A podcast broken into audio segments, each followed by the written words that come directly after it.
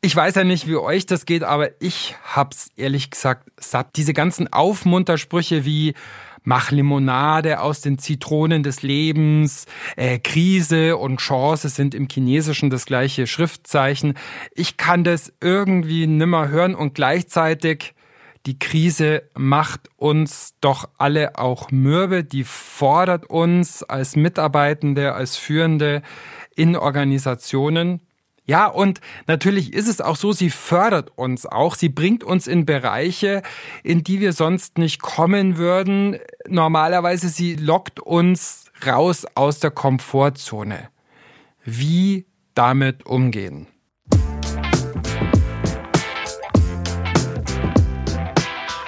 Hallo bei Positiv führen, dem Podcast von und mit Christian Thiele.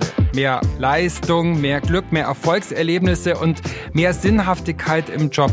Ich helfe euch auf dem Weg dahin.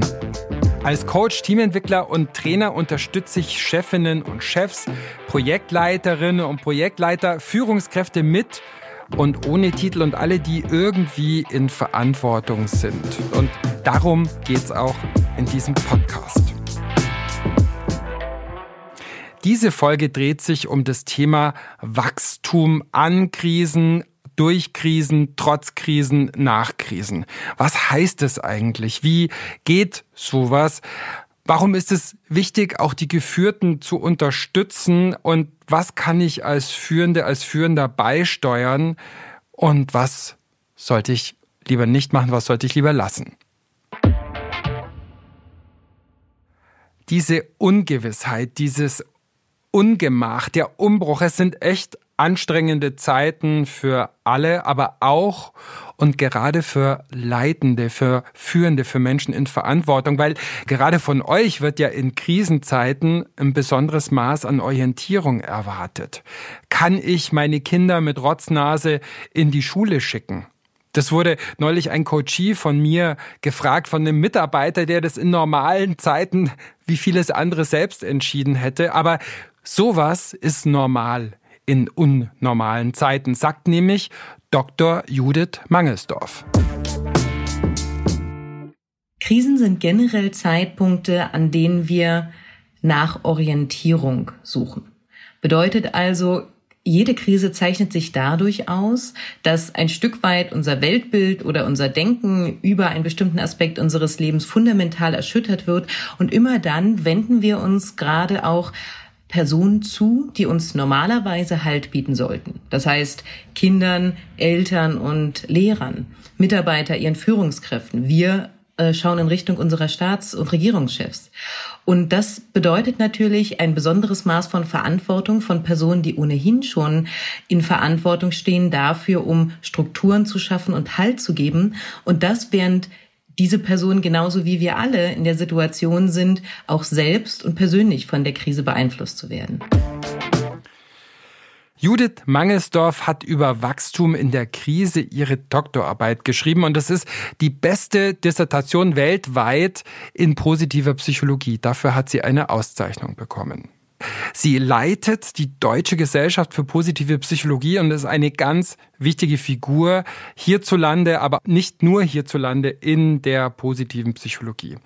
Ich kenne Judith aus vielen Weiterbildungen, habe viel von ihr lernen dürfen, lerne weiterhin ganz viel von ihr und Ihr dürft jetzt mitlernen, denn ich habe mit ihr gesprochen über ihr Leib- und Magenthema, das Wachstum aus und Wachstum nach Krisensituationen. Ja, Führung in Zeiten von Krise, von Umbruch. Kommt jetzt nochmal ein neuer Lockdown? Wie hart wird der? Wie lange dauert das alles? Diese vielen Ungewissheiten, die sind ganz schön herausfordernd für viele Führende und ich kriege das in meinen Coachings, in meinen Webinaren mit. Weil ihr Führende, ihr müsst ja für irgendwie sowas wie Normalität versuchen zu sorgen in diesen total unnormalen Zeiten, die so anders sind als sonst. Homeschooling macht Stress, äh, viele der üblichen Vergnügungen und so der Auftankstellen am Wochenende oder am, am, am Feierabend fallen weg. Das ist stressig für einen selbst, das ist stressig für viele Mitarbeitende. Und gleichzeitig geht's ja weiter, dass irgendwelche To-Dos und KPIs und Ziele zu erfüllen sind. Das heißt, wir müssen erstmal ein paar Sachen wissen und verstehen darüber, was Krisen überhaupt so sind, was Krise mit unserem Gehirn macht und wie sowas wie positive Veränderung oder Wachstum aus Krisen möglich ist. Wir hören nochmal Judith Mangelsdorf dazu, was eine Krise eigentlich überhaupt ist. Das wichtigste Merkmal einer jeden Krise ist, dass wir uns in einem Zustand der inneren Erschütterung befinden, wenn uns eine Krise wirklich persönlich betrifft.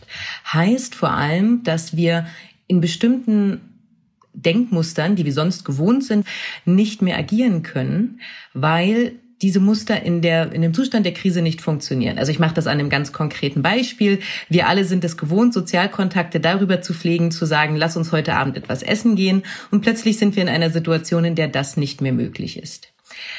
Das heißt, eine Krise erfordert vor allem sehr viel Neustrukturieren und neues Denken, weil es mit einem inneren Zustand der Erschütterung und der Unsicherheit verbunden ist. Emotional bedeutet Krise vor allem, dass es eine Zeit großer Unsicherheit ist, häufig von Ängsten begleitet und nicht selten auch von Verlustängsten oder konkreten Verlusten und damit auch Trauerprozessen begleitet.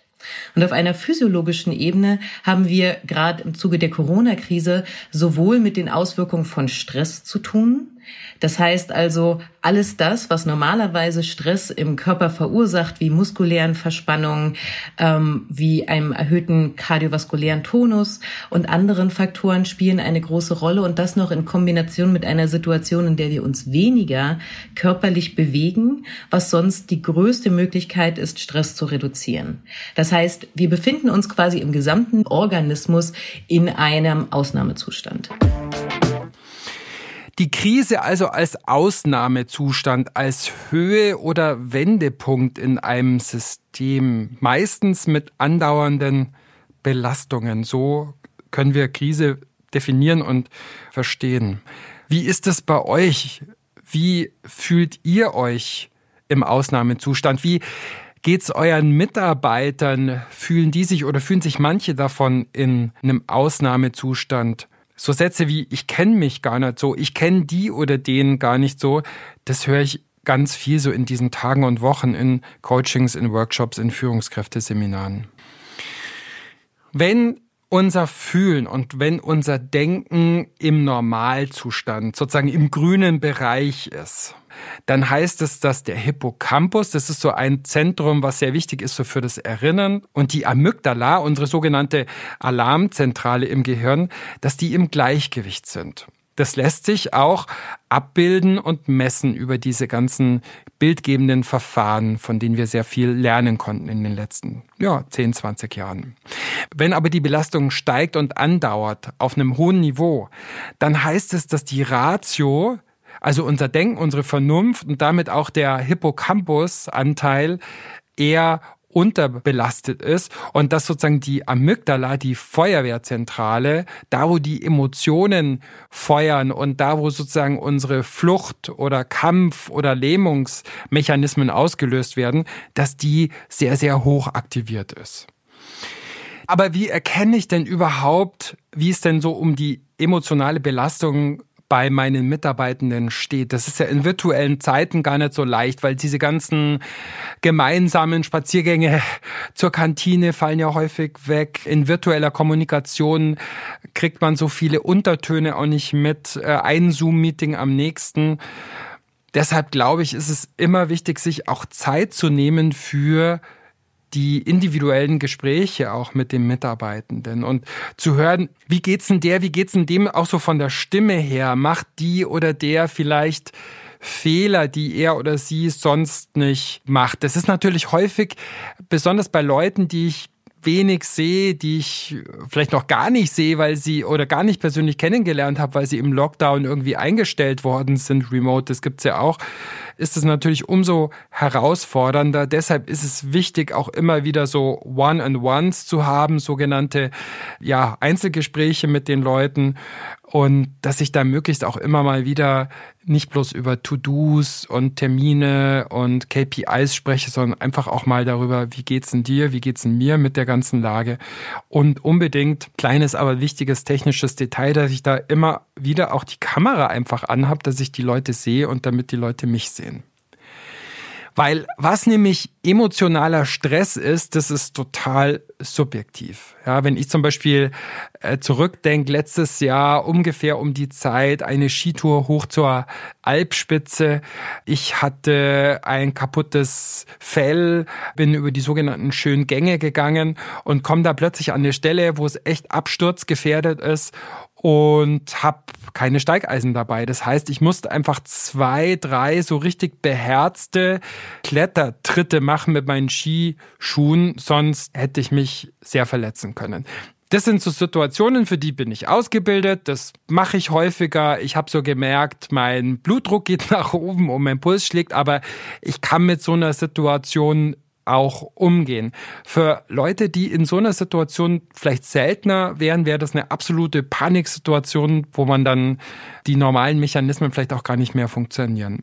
Und es kann natürlich auch gerade andersrum sein, dass eine Situation, die euch sozusagen sehr, sehr stresst, sehr fordert oder sehr fordern würde, dass jemand anders als eher so okay hohe oder okay normale bis hohe Belastung wäre. Deshalb ist es einfach wichtig, gerade im virtuellen immer wieder auch so Rückkopplungsschleifen einzubauen, nachzufragen, um zu erkennen, wie ist denn eigentlich das Belastungsniveau von meinen Mitarbeitenden.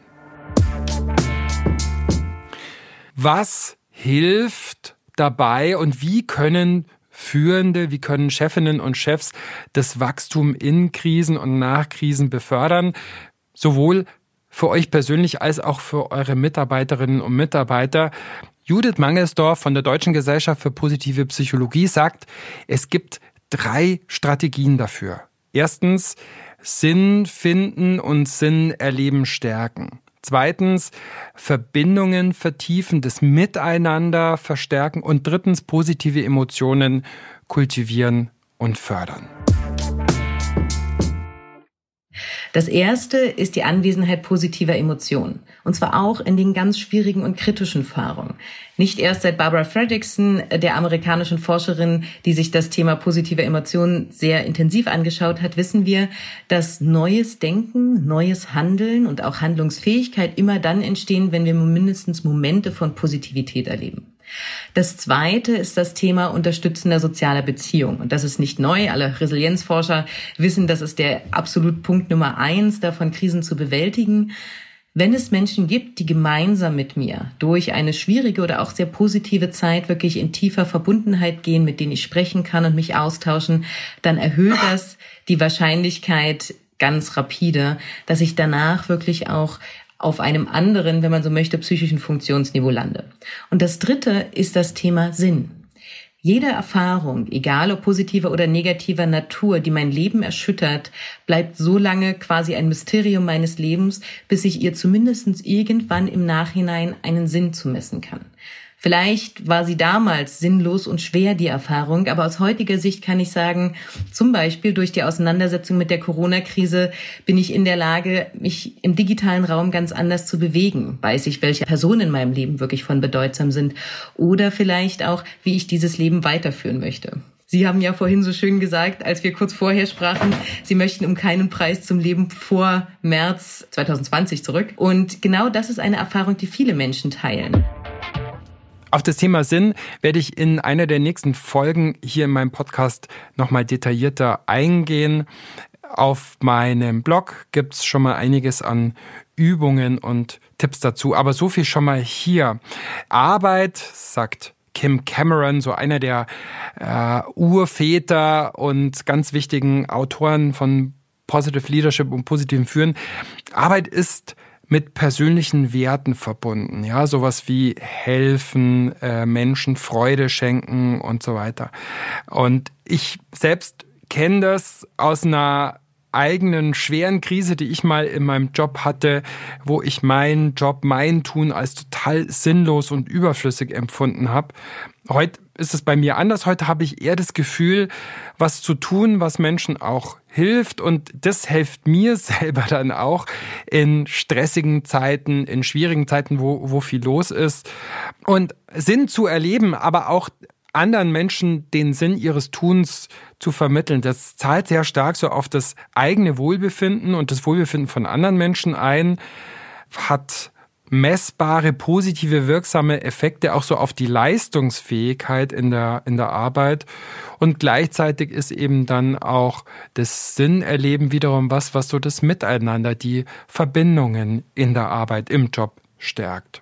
Damit sind wir beim nächsten Thema, was Judith Mangesdorf angesprochen hat, nämlich das Miteinander, das Verbundensein mit anderen Menschen als eine Strategie, um Wachstum nach Krisen in Krisen zu fördern. Wie man für mehr Miteinander auch im virtuellen Raum sorgen kann, da habe ich auf meinem Blog einiges geschrieben, könntet ihr auch mal auf meine Website schauen. Ein Punkt ist, Viele sprechen ja schon von der sogenannten Zoom-Fatigue und ich glaube, diese ganzen Videomeetings, die haben ja einerseits schon auch ein Quantitätsproblem, aber vor allem haben sie häufig auch ein Qualitätsproblem.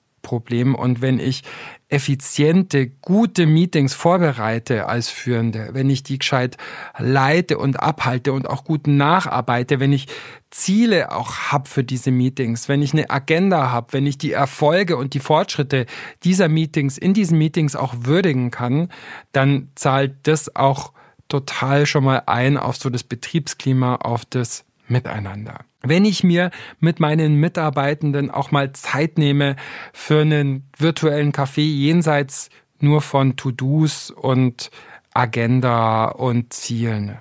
Wenn ich auch wirklich versuche zu verstehen, wie es denen geht, was die mir sagen, wenn sie mir was sagen, was die mir sagen wollen, ja, also sogenanntes aktives Zuhören, auch das stärkt das Miteinander.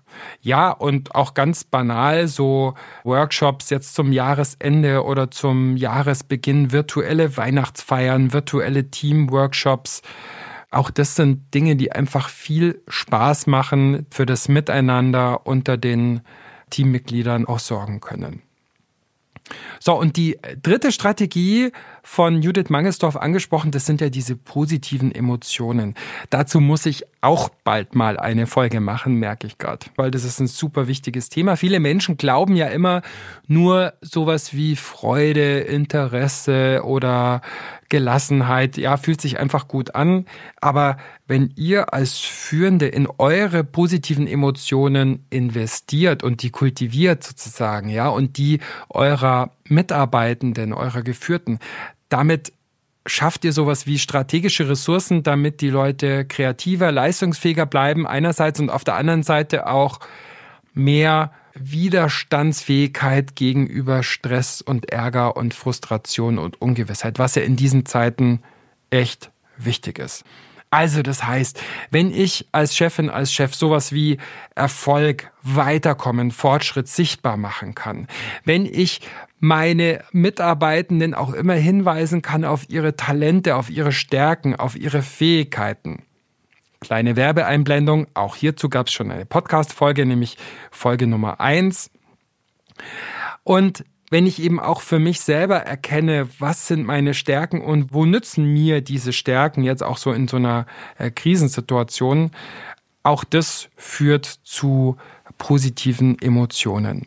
Und schließlich, es ist wichtig, immer wieder auch für euch selbst für positive Momente zu sorgen, diese zu erhaschen, diese auszukosten, auch sowas wie Folgen von Negativität begrenzen, nicht die ganze Zeit an irgendwelchen Twitter-Kanälen über die neuesten Infektionszahlen hängen, weil gut andere Menschen führen kann ja nur, wer sich auch selbst gut und konstruktiv und wirksam führt. Also das heißt, die Momente von Genuss und Entspannung die ihr euch gönnt, die gönnt ihr gar nicht bloß euch, sondern auch euren Mitarbeitenden und Geführten. Vielleicht tut ihr euch dann damit umso leichter.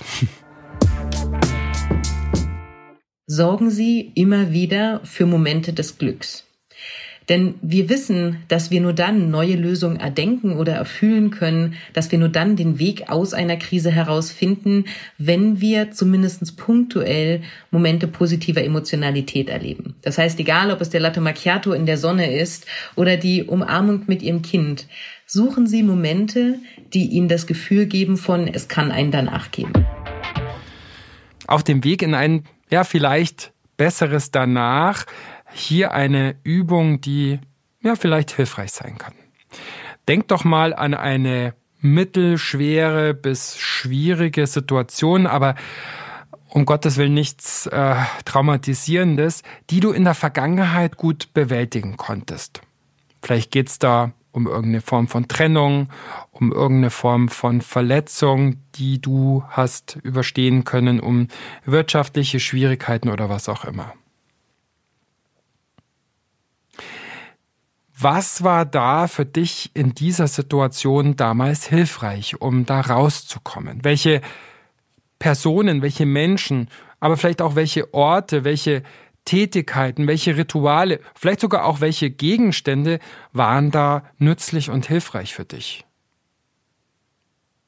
Und wenn du an diese Krisenhelfer von damals denkst, wie könnten diese Ressourcen in der jetzigen schwierigen Situation hilfreich sein, nützlich sein? Wie könntest du da jetzt gut drauf zurückgreifen? So einen kleinen Leitfaden dazu, den stelle ich auch in meinem Blog und verlinke dazu auch in den Show Notes. Das ist auf jeden Fall nichts, was ich mit Mitarbeitenden machen würde. Das ist aus meiner Sicht wirklich eine Coaching-Technik, die auch im Selbstcoaching äh, nützlich und anwendbar ist, aber würde ich jetzt, wie gesagt, nicht in Bezug auf Mitarbeiter aus eurer Rolle als Führungskraft heraus machen.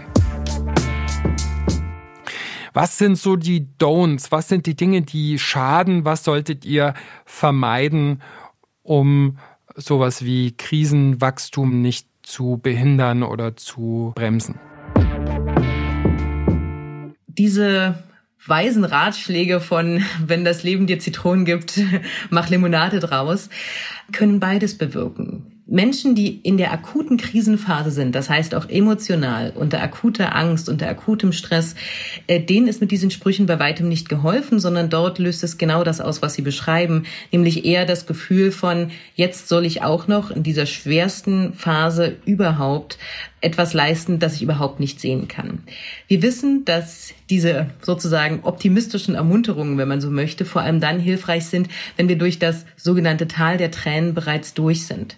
Das heißt, wenn man sich den Weg durch eine Krise anschaut, der ja mit einem meistens auch sehr massiven Abfall der psychischen Funktionalität verbunden ist, dann ist es gut, nicht im Tal der Tränen danach zu fragen, wie eine bedeutungsvollere und reichere Zukunft aussehen kann, sondern dort erstmal wirklich gut für als Lehrer oder als Führungskraft für diejenigen, die gerade in dieser Krise sind, menschlich da zu sein, um deutlich später im Prozess die Frage danach zu stellen, und was haben wir aus dieser Erfahrung gelernt? Ja, stellt euch vor, ihr habt einen Unfall und äh, seid verletzt, äh, seid vielleicht auch noch so im Schock, so halb. Und dann kommt jemand zu euch und sagt, sicherlich gut gemeint, ach, das wird schon wieder und wirst sehen, was du von diesem Unfall irgendwie hattest. Ich glaube, da fühlt man sich noch viel einsamer in seinem Schmerz, in seiner Verzweiflung. Also es kann auch ein zu früh an Zuversicht geben. Und das heißt, es ist wichtig, auch klar zu machen, ich sehe deine Unsicherheit, ich sehe deinen Schmerz, ich sehe deine Belastung, ich sehe deine Schwierigkeiten mit der jetzigen Situation auch umzugehen. Finde ich total wichtig. Was auch absolut schädlich ist, ist so ein übergriffiges, helikopterndes Übernehmen von Verantwortung, was vielleicht gut gemeint ist, aber was eher dazu führt, dass Menschen noch weniger so ein Gefühl von Selbstwirksamkeit, ich krieg die Sachen auf die Reihe haben. Also es geht eher darum, die Menschen dabei zu unterstützen, dass sie selbst kleine Erfolge auch wahrnehmen und erleben dürfen.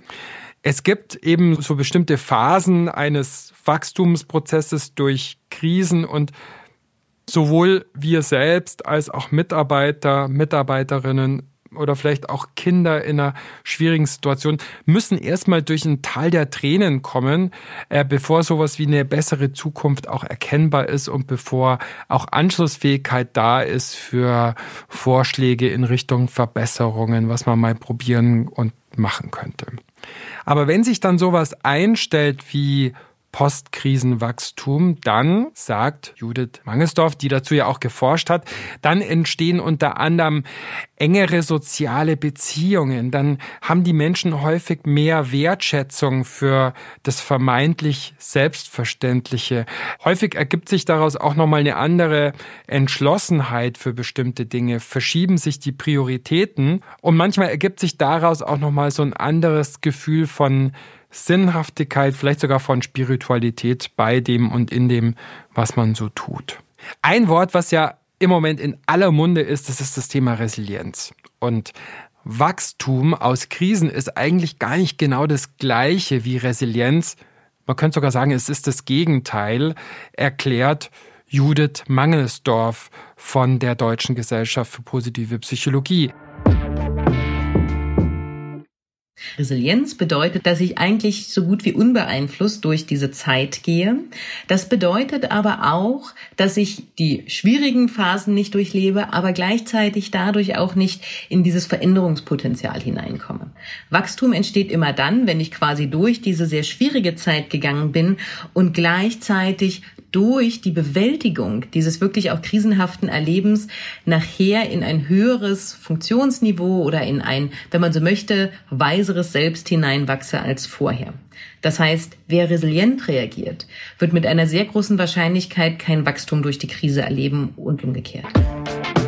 Resilienz ist nämlich, dass wir nicht so tief ins Loch fallen und sowas wie Postkrisenwachstum heißt, dass wir in das Loch fallen, es finster ist in diesem Loch, aber dass wir eben mit der Zeit aus diesem Loch dann rauskrabbeln können und vielleicht sogar ein Stück weiter nach oben auf ein anderes Niveau von Wachstum, Zufriedenheit leben. Wie gesagt, ohne Krise, ohne Verletzbarkeit, ohne angefasst sein, eigentlich kein wirkliches Wachstum. Und deshalb hier noch ein letzter Impuls für diese Folge. Stellt euch mal vor, was in eurem Leben, im Leben eurer Mitarbeiter, im Leben eurer Organisation nach dieser Krise, durch die ihr jetzt durch müsst, durch die wir alle durch müssen, besser sein könnte, anders sein könnte, vielleicht in zwei, drei Jahren. Wie fühlt sich dieses Zukunftsbild an? Wie schaut diese Zukunft aus? Was ist dann leichter, machbarer oder überhaupt möglich. Seid ruhig, gespinnert einerseits und konkret gleichzeitig, indem ihr euch dieses Zukunftsbild mal so ausmalt. Ja, und schließlich, die Ingenieure sprechen ja gerne so von Reverse Engineering. Wenn ihr euch sozusagen dieses Zielbild mal anschaut und von dem heraus zurückschaut in das Hier und heute und jetzt, was wären dann so kleine, machbare, wirksame Schritte auf dem Weg in diese bessere, andere Zukunft, die vielleicht eher so mittelfristig oder gar langfristig ihr euch ausgemalt habt? Was wären Schritte für euch persönlich, für die von euch geführten und für euer Unternehmen, für eure Firma, eure Organisation? Das war's wieder mal mit Positiv führen. Vielen Dank fürs Zuhören, fürs Dranbleiben. Wie immer bekommt ihr die Infos, die Links auch in den Show Notes oder auf meiner Seite positiv-führen.com. Mein Podcast freut sich über Bewertungen und Kommentare von euch und damit ihr ihn rechtzeitig bekommt, am besten gleich abonnieren. Wenn ihr euch für ein Webinar oder einen Teamworkshop oder Coachings interessiert, meldet euch gern bei mir unter positiv-führen.com mit einer Mail oder über das Website-Formular. Am Ende dieses Jahres, was ja in vielen Bereichen so anstrengend und so schwierig und so komisch und so ungewohnt war, aber was vielleicht auch gerade deshalb ja in irgendeine Form von besserem Arbeiten, besserem Leben führen kann, wünsche ich euch viel Spaß, viel Miteinander, gutes Miteinander, viel Zuversicht und zwar in der Arbeit und im Leben. Ciao, Servus. Bye bye.